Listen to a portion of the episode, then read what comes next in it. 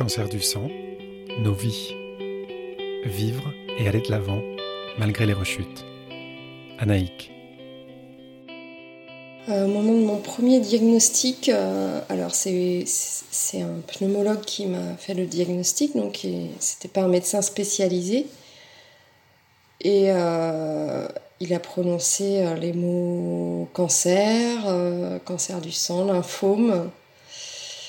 Il m'a dit que c'était sérieux, mais que voilà, c'était un, c'était plutôt un gentil lymphome.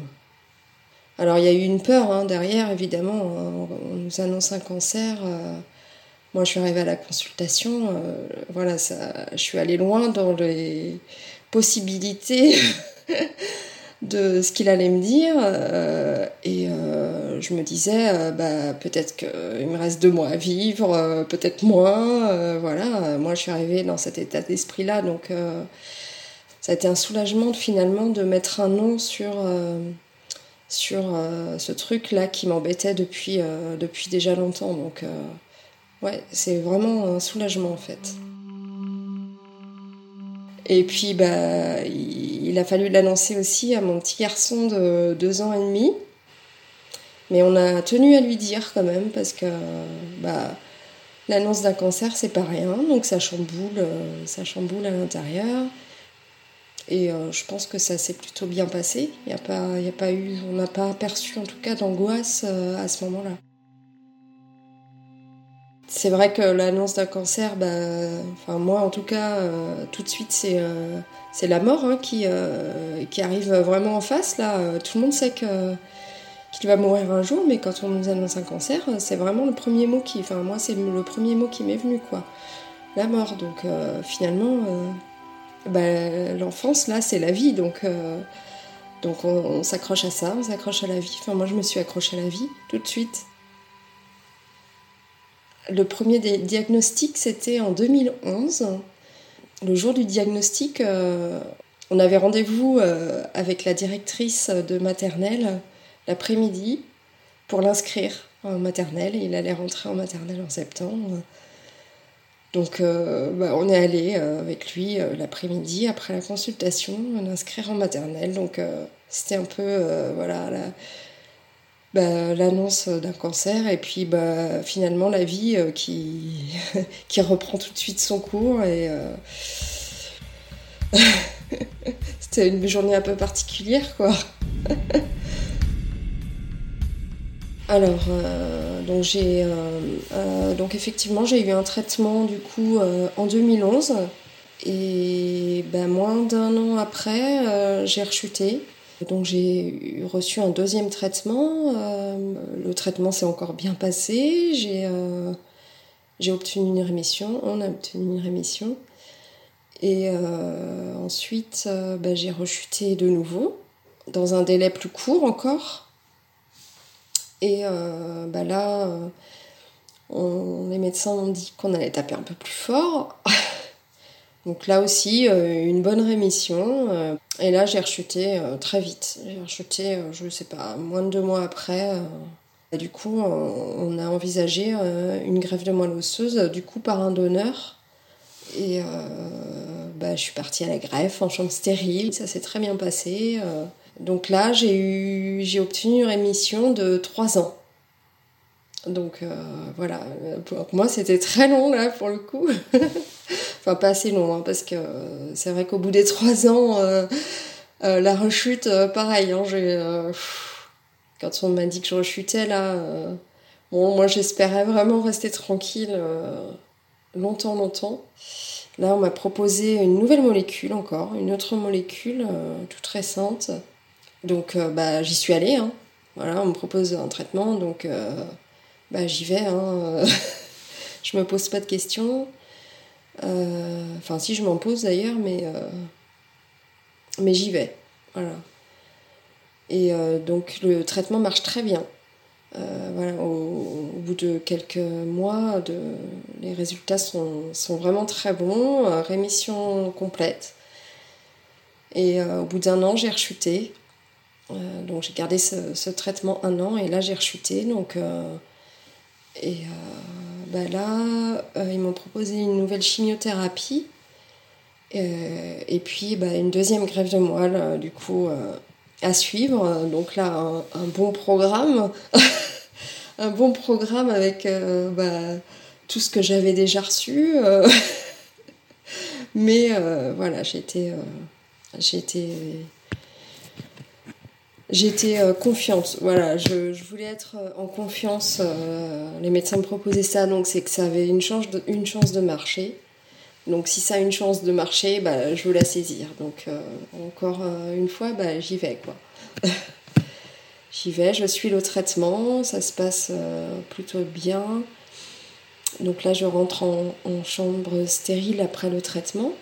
Et bah, là, la greffe a été compliquée plus, beaucoup plus compliqué que la première. J'ai fait de la fièvre. Donc, euh, ben, on m'a mis sous oxygène dans un premier temps.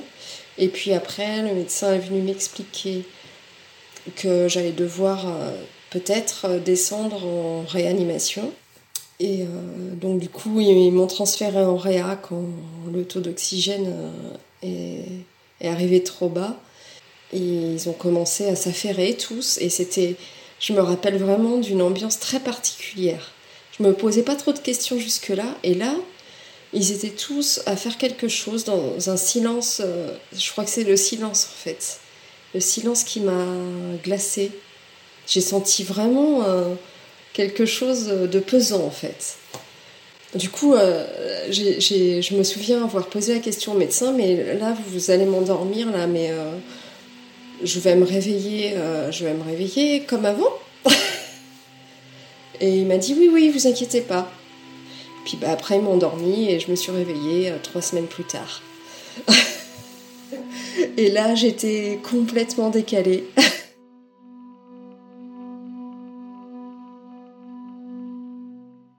Après, après la deuxième greffe, euh, j'ai eu de la rééducation parce que je pouvais plus bouger que la tête. Donc euh, il a fallu euh, bah, remettre tout ça en marche.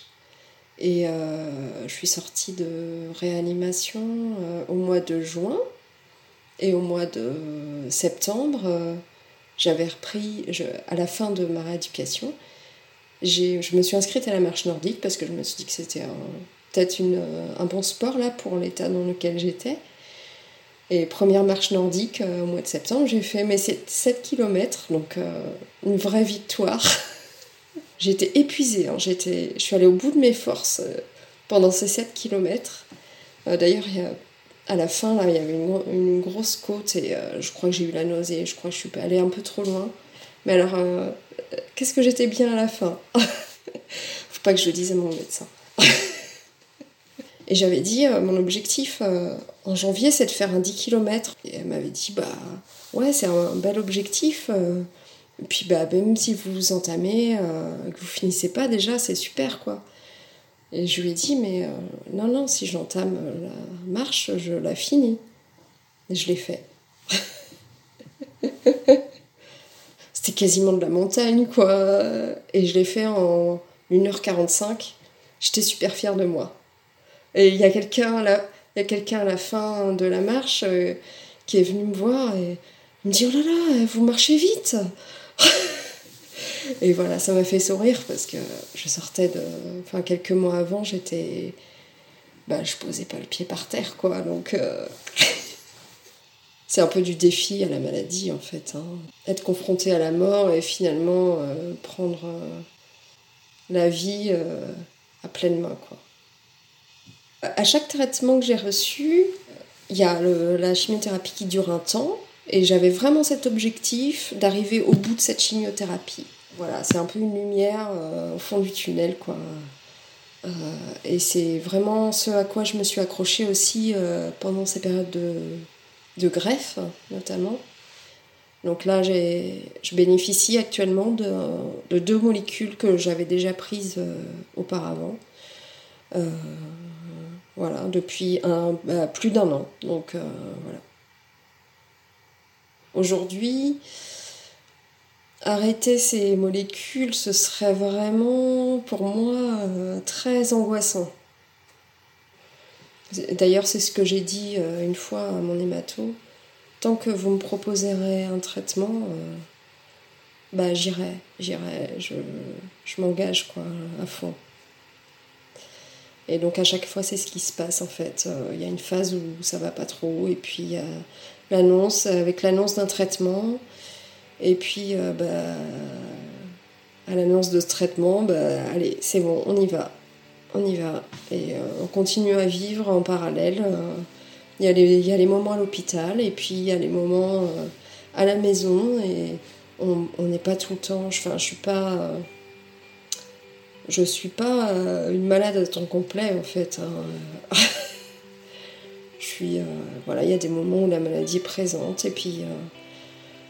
elle est plus ou moins présente. Elle est présente un peu tous les jours. Hein. Tous les jours, je prends mes médicaments. Donc, tous les jours, on pense un petit peu à la maladie. Mais le reste du temps, ben, on, on vit, quoi, on, vit, et puis euh, je pense que euh, peut-être on savoure un petit peu plus encore euh, tous les moments.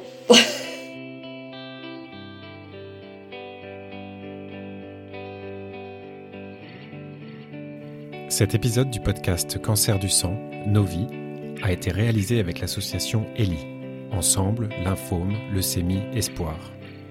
France Lymphome Espoir, Silk, l'association Laurette Fugain, l'AF3M et Abvi.